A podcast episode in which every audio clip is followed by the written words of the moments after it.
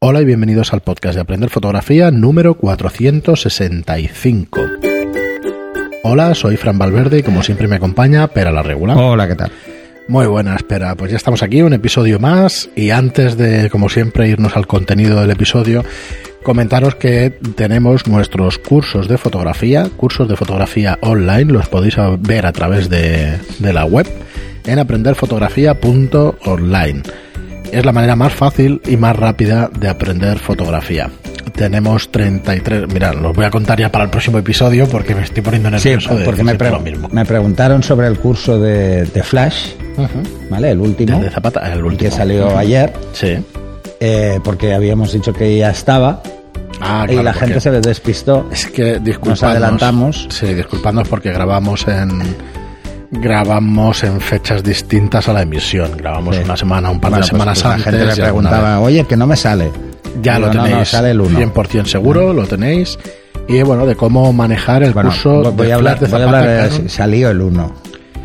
Salió ayer, que vosotros estéis escuchando esto un miércoles, salió el domingo, día 1. Eso. Ya lo podéis ver, curso flash de Zapata Canon 580 X2 y el día 15 de diciembre saldrá el curso de objetivos, de distancias focales, bueno, de todo lo que tiene. Toda la gama de objetivos. Eh, vamos a usar Canon como muestrario porque tiene muchos, tiene muchos objetivos, pero las similitudes en cuanto a características no técnicas sino de diseño, o sea, para qué están pensados, es bastante, bastante igual en todos los fabricantes. Sí, es bastante similar. Hay algunas diferencias, pero son muy pequeñas. Son tan pequeñas que no vale la pena. Sí, pero rangos focales, todo lo que son. Canon, eh, de hecho, hemos escogido Canon, aparte porque los conozco mucho, porque he trabajado prácticamente con casi todos, con todos no, porque sería imposible. Eh, pero al margen de eso, es el que tiene más gama. ¿Eh? O sea, eh, Nikon tiene una gama de objetivos, pero es más corta que la de Canon. Canon es el, fabricante hoy en día que tiene más gama de objetivos. De hecho, muchos otros fabricantes se han apoyado en Canon para sacar adaptadores y así tener también incluida la, gama de Canon. Eh, y bueno, y luego están los fabricantes que trabajan con montura de Canon, que normalmente hacen para Canon y para Nikon, pero estos de momento no los vamos a tratar porque es que no acabaríamos nunca. ¿Mm? Están los Sigma, están los Tamron, hay muchos. Están los Calcei. No, es que no es cuestión de marca. Yo no entiendo los objetivos, o sea, entender las distancias focales y entender lo que hacen los, los objetivos, para qué disciplinas fotográficas se utilizan. No entiendo que vaya por marca. Es un tema de, de más de distancia focal y todo eso. La construcción y todo eso sí que puede haber en cuanto a, a cómo se construyen los objetivos en, en función del uso. A ver, eh, esto es lo que decíamos. Bueno, esto lo explicamos en el curso eh, por ejemplo, os vais a encontrar un 85 milímetros mucho más generalista y otro muy específico para retrato. Esto va a pasar, pasa en todas las marcas. ¿Y qué diferencias hay entre uno y otro? Vamos a repasarlo ya precio. estamos. Bueno, el precio tenemos el 80... es una, a ver, por diferencia ejemplo, importante. Sí. Por ejemplo, tenemos el 85 eh, 1.8 y el 85 1.2, ¿vale? Bueno, la diferencia de precio es abismal. Uno está sobre los 600 o menos y el otro está sobre, menos, menos de 600 y el otro está sobre los 2.600, ¿vale? Entonces, el 85 1.2 es un objetivo muy diseñado para retrato. ¿Y para estudio? Para estudio. ¿Y para qué tiene la apertura de 1.2? Espera. Bueno, no es un tema solo de la apertura. Es un tema de que, a ver, e, esto es una cosa que cuesta mucho entender a la gente. ¿Por qué tenemos aperturas tan amplias? Si luego lo vamos a utilizar. Si luego lo vamos a usar a F8. Vale. Un objetivo, cuando se hace una apertura muy amplia, estamos diciendo de entrada que trata mejor las aberraciones. ¿Eso qué quiere decir? Quiere decir que las aberraciones aparecen mucho más tarde de lo habitual o empiezan a ser visibles más tarde de lo habitual. ¿Cuándo empiezan a ser visibles las aberraciones en la mayoría de objetivos? Pues en función de su construcción, sobre todo de cómo sea eh, la caja que contiene las lentes y cuántos grupos tengan las lentes y cómo sea la pupila de entrada, hay una serie de cosas que eh, influyen positiva o negativamente de una forma extrema. Entonces, eh, os daréis cuenta de que estos dos objetivos, las diferencias fundamentales, muchas no se ven a simple vista. Pero si disparamos el 85 1.8 a 1.8 y disparamos el, el 85 1.2 a 1.8 y comparamos, ahí lo veréis. Ya, claro, no tiene nada que ver. Veréis la diferencia. Eh, ¿En F8 se van a notar esas diferencias? No tanto, porque las aberraciones son más visibles hasta F5.6. O sea, más abierto que F5.6. Entonces, eh, esto lo que nos da es una pista de cómo se ha construido eh, para, para corregir cosas, ¿no? Entonces, quiere decir que las lentes son mejores, que la construcción es mejor, etcétera, etcétera. La construcción me refiero a la construcción desde un punto de vista óptico, ¿eh? no desde un punto de vista de durabilidad o de... No, no, no, no. Desde un punto de vista óptico, ¿cómo es la caja que contiene las lentes? Entonces estos, el 85-1.8 es mucho más generalista, porque las diferencias no son tan importantes y el 1.2 es mucho más pensado para retrato.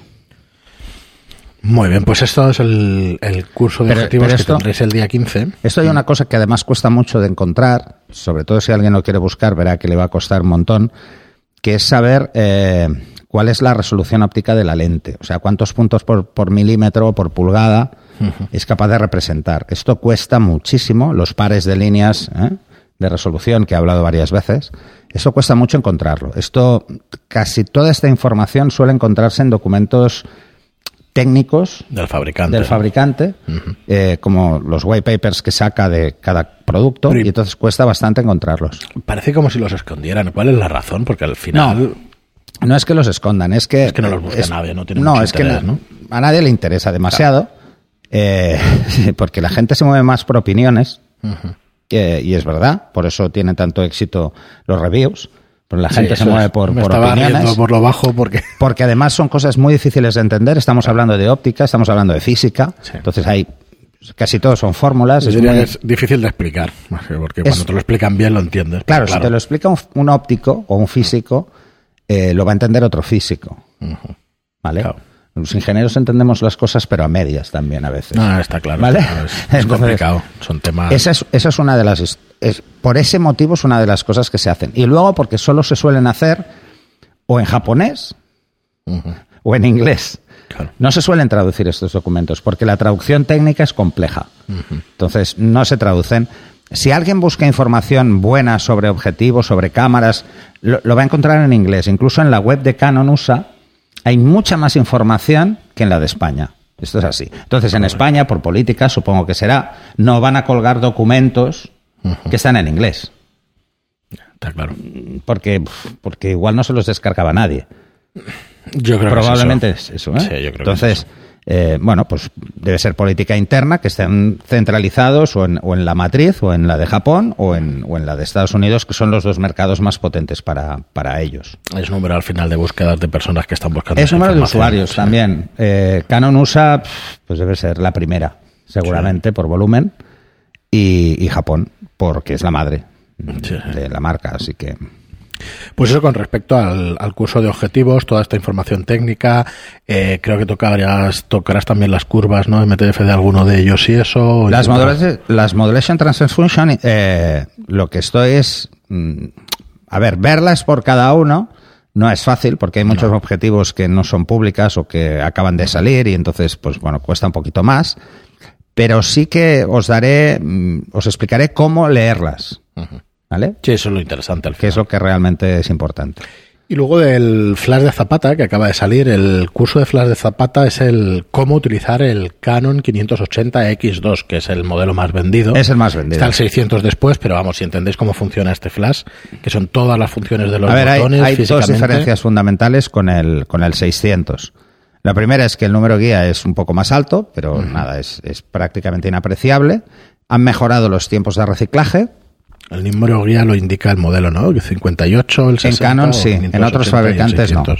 Eh, en otros fabricantes no, porque además hay engaños. ¿eh? Te pueden decir que es eh, un 500 o un 58, pero no es a 105 milímetros, sino que es a 160 o a 180 milímetros. Por lo tanto, es mucho menos potente. ¿Vale? O sea, ir con cuidado con estas cosas. ¿eh? Mirar siempre. ¿eh? El número guía se representa a 105 milímetros no a 180. Eh, si un fabricante pone 180, eh, además de que los, lo debe especificar, pues está obligado a especificarlo, eh, os está enredando. Os está enredando directamente. Porque eso igual es un 40 o un 42, si lo comparamos a 105. Y igual que hoy me preguntaban en la red social, y se han comprado un flash y este flash es a 180 milímetros, el número guía es un 58 a 180 milímetros. Eh, cuando hablo de 180 milímetros hablo del ángulo focal, ¿eh? O sea, de la focal. Y, no aparece en el manual la tabla de potencias. Entonces, ¿esto qué es? O sea, esto no puede ser. Está limitando no solo el uso, sino los conocimientos sobre cómo funciona. Y la otra diferencia que hay con el, con el 600 es el modo de comunicación con los flashes eh, que ponga como esclavos. ¿Vale? Eh, utiliza otro sistema. O sea, en, el 580 es por infrarrojos y en el 600 es por radio. Bueno, ¿qué vemos en el curso este de Flash de Zapata? La primera acción, introducción. Bueno, hay que decir que, que este curso pensaba que iban a ser que iba a ser muy cortito, 40 minutos de curso, 30 minutos, y al final nos vamos a 60 o 70 minutos de curso. ¿eh? O sea que, que hay contenido también. En bueno, y, y, no, y y solo es conceptos técnicos de cómo funciona cada modo. Mm. No, no, hemos hecho fotos de ejemplo y tal para que lo veáis, porque ya está el otro, el de Flash de Zapata. Efectivamente, es que si juntamos los dos, estamos hablando de unas tres horas de, de curso de Flash Yo os diría que ahora. No sé si hay algo tan completo en la red y así de claro lo digo, ¿eh? O sea, no, no creo sé, que. Pero bueno, es, lo importante es que os funcione el mm. tema de, de entender cómo funciona vuestro Flash, que veáis primero este curso y luego os metáis en el Flash para ver cómo usarlo, porque veréis que hay conceptos que en los dos cursos se tratan. Sí, bueno, ten, todos, de hecho, prácticamente. Tenéis el modo automático, los diferentes modos del flash, la compensación, el bloqueo FE, el flash de rebote, los primeros planos, flash manual, el estriboscópico y las funciones personalizadas. O sea, el repaso es completo al, al flash de Zapata 580X. Bueno, espera, y vamos a ir a unos cuantos comentarios que tenemos en YouTube. Eh, José Manuel Latorre, eh, referente a un programa sobre preguntas, hace tres programas, nos dice, os sigo desde hace tiempo y me gustan sus contenidos y cómo los exponéis. ¿Y qué me decís de Linux y su entorno como Darktable y GIMP para fotografía? Sistema operativo gratis, sin virus y programas a mogollón gratuitos. Lo llevo usando casi desde hace casi 20 años, desde CAD hasta Ofimática y encima muchos de estos programas son portables y te los llevas a cualquier ordenador en un USB y te saltan las restricciones de informática de las empresas. Saludos. ¿Eso me huele a hackeo? No, no, no. A ver, eh, a ver, yo conozco. Yo no lo he utilizado nunca. Yo conozco Linux verdad. hace muchos, muchos, muchos años. Uh -huh bueno, para el que no lo sepa, yo estaba metido en, en temas de investigación, en, en, sistemas. Lo conozco hace muchos años, me ha tocado compilar el kernel más de una vez de Linux uh -huh. eh, para meter cosas muy raras, sinceramente. Es un entorno que me ha gustado siempre por lo mmm, versátil que es, uh -huh. pero me ha disgustado siempre por la usability. No, nunca me ha acabado de convencer. En ese aspecto, ¿eh? O sea, en ese aspecto es así.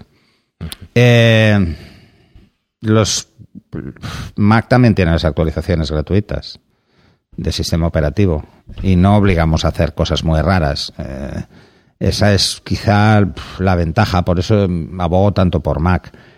Ahora, no, no, como entorno bien. Lo que no me gusta nada es GIMP. Lo siento, no me gusta nada. No lo he llegado a probar. Sé que Estoy existe, mucho más que... acostumbrado a, us a, usar Lightroom y Photoshop. Entonces, eh, ese sería un problema para mí muy grave, porque para mí Photoshop es imprescindible para cualquier fotógrafo que quiera, bueno, dedicarse profesionalmente. O sea, si tú lo que quieres es simplemente jugar con la foto y, y hacer algunas cosas, pues está muy bien. Pero si quieres ir más lejos, Photoshop es que en el mercado no hay nada parecido hoy por hoy. Eh, hay alguna cosita y tal, pero me cuesta mucho, me cuesta mucho. Y además, pensar que ya tengo una edad, ¿eh? Aprenderme otro sería complicado. sí, porque ves, por ejemplo, uso Capture One, pero, pero lo uso igual el 30% de lo que lo podría usar. Pero es que, ¿para qué? Pues cuando bueno. hago algo en formato medio, pues bueno, juego un poco más con el color. Pero bueno, cada vez las distancias en ese aspecto son más pequeñas con, con Lightroom. Y, y, bueno, yo creo que al final diferencias reales hay pocas eh, y la mayoría de gente no la aprecia. Entonces, no me vale la pena, por ejemplo, invertir tanto tiempo en una fotografía, por mucho que pueda sacarle mucho más, porque yo no hago una foto. Yo cuando hago fotos para un reportaje tengo que enseñarle a mi cliente al menos 20 fotos para que se quede con 5 o 10.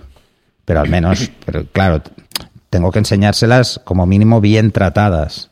Entonces no, no me puedo pasar dos semanas solo para prepararlo porque no, no, no, económicamente no, los números no salen, ¿eh? ese es un problema. Al final coges el, el flujo de trabajo que más te cuadra con, con tus números. Está claro. Alexander, Alexander nos dice, Ah. me vine aquí para veros, se refiere a YouTube, Ajá. pero sigo en los Evox. Solo quería ponerles cara. Pensaba que eran más jóvenes. Y se ríe, jajaja. Y nosotros nos reímos también, pero menos. Saludos Mm. Bueno. y gracias. Yo era, Bueno, más, era más joven, ¿eh? Cuando hace 10 empezamos los también era- podcasts también era, era más más joven. y, y nos vamos haciendo viejos con los tiempo. podcasts porque ya llevamos los años. tres años, ¿no? Casi. Sí, sí. Hace tres años, Tres años hará ahora. ahora en abril, una cosa Sí. así, el año que viene. Entonces también éramos más jóvenes. Yo todavía no tenía 50. Iba a hacer 50. Eh, no, acababa de hacer 50 y ahora voy a hacer 53 en febrero. Lo digo por si queréis enviarme un regalo. El 5 de febrero es mi cumpleaños. Hago 53. Pero mirar qué lozano estoy para 53 tacos, ¿eh? Ahí lo dejo. Ahí lo dejo. Y Peter Taylor nos dice eh, saludarles y brindar mis felicitaciones. ¿Me podrían ayudar a escoger en la compra de estas dos cámaras, por favor? ¿Cuál de ellas me recomiendan? Una Canon 18 megapíxel EOS eh, T100 con el kit 1855 y una Cybershot DSC HX 400V de 20,4 megapíxeles. Una es una... Una Canon y una Sony. eh, sí, Entonces, a ver. mm, ¿Sony o Nikon? No, Espera, Sony. lo vamos a sacar. Cybershot en es principio, Sony. Cybershot es Sony. Sí. Vale, son cámara. Esta es una compacta, es una bridge. Es una compacta. eh, que bueno, no puedes. O sea, es no una tiene. No, es una. sí, no tiene objetivo. No, no son objetivos Ah, intercambiables, ¿no? pues eh, ahí tienes la respuesta. Sin objetivos intercambiables no te recomiendo nada. Efectivamente, no es una reflex, con de lo la cual. Canon. Mm, Pero bueno, puedes irte a la Canon, a la Nikon, a la Olympus, a la que te dé la gana, pero que sea una reflex con objetivos intercambiables. Sí, efectivamente no. Porque, porque Es tarde que o temprano ni entraríamos en te vas a quedar parado ahí, ¿eh? Sí. Te puedes quedar parado. La T100, eh, un momentito que la vamos a sacar por aquí para que te podamos decir exactamente qué, qué modelo es aquí en Europa. Es la EOS 200D o 2000D, perdón. Sí, es verdad. Que esos son T100 los no, la modelos americanos. 4000D. La 4000D. Es una Es una- cámara de iniciación. Es de iniciación, pero vamos, eh, sin, sin duda ninguna, vete a esta porque es una cámara Es una reflex. cámara de iniciación, pero al final ya verás que, que donde está el meollo de la cuestión es, son los objetivos. O sea, no, no, en la cámara pocas diferencias vas a encontrar. Ajá. Hoy en día, ¿eh? O sea, esta 4000 muy de iniciación eh, seguramente está ofreciendo algunas características que tenían las profesionales de hace 10 años. O sea que, Sí. y yo, y te lo digo por experiencia, yo sigo usando una cámara que tiene ya 12 años. Eh, profesional. O sea que la verdad es que mm, mi hija tiene la, T1000 la 1000, la EOS 1000. No, la 70, ahora tiene la 70. Y la verdad es que mm, no, no, o sea, cuando cojo un objetivo mío y, la- y hago una foto con su cámara, las diferencias son menores, muy pequeñas, o sea, son otro tipo de prestaciones. Muy bien, pues hasta aquí el programa de hoy, hoy más cortito porque nos queda un comentario que me gustaría decirlo en el programa siguiente porque nos vamos a alargar un poco, que estoy viendo, eh, que, que comentemos una serie de fotos que tiene en Instagram Ah, y tal y creo que, que nos podemos alargar un poco y además tratamos un, un tema que, que nos interesa. Así que nada, muchísimas gracias a todos, como siempre, por vuestros comentarios, por vuestros comentarios, eh, por, perdón, por vuestras reseñas de 5 estrellas en iTunes y por vuestros comentarios y me gusta en iBox. Por los comentarios de YouTube también, que la verdad es que cada vez son más. Eh, hemos crecido, mira, no lo había comentado, pero hemos crecido unos 4.000 suscriptores, entre 3 y 4.000 suscriptores el último año por hacer los vídeos estos en, mm, falso directo, por llamarlos de alguna manera, pero por lo menos para que nos veáis incluso aquí viejos y tal, pues bueno, va. aunque nos, es, lo, lo iba a decir, me lo has quitado, aunque nos veáis más viejos, tenemos voces juveniles, eso Sí, es sí. cierto. Aterciopelada, Además, como hacemos todo. broma, parecemos todavía más jóvenes. Así que nada, Bueno, aquí estamos. Eh, os lo digo ver, a todos. Fran es más joven que yo, bastante, ¿eh? Aunque no se note. Aunque no se, aunque no se note que Sí, sí, no, no, no, sí. Sí, se nota, se nota. Él tiene pelo y yo ya no. Y el suyo tiene color, el mío ya no. El mío Va no tiene ni color. menos. Así que bueno. nada, aquí estamos si nos queréis ver en persona y si no, pues siempre nos podéis. Sí, sí, sí, sí, os damos mucho repelús porque os parecemos muy viejos. Siempre podéis ir a- al podcast en Evox o en iTunes o en Spotify, que no lo decimos nunca. Es verdad, pero Spotify tiene una calidad de audio que no tiene Brutal, nada que ver. De brutal. hecho, yo creo que es la original, no creo que hagan compresión. No. Y claro, se nota una barbaridad. Se nota muchísimo. O sea, el que mejor se oye con diferencia Con es. Spotify. Muy bien, pues nada. y el que mejor va, ¿eh? sinceramente. Lo que pasa es que, como no podéis dejar comentarios ni nada, pues es un asco. Ese es el problema. Gracias a todos por escucharnos y hasta el próximo programa. Hasta el siguiente.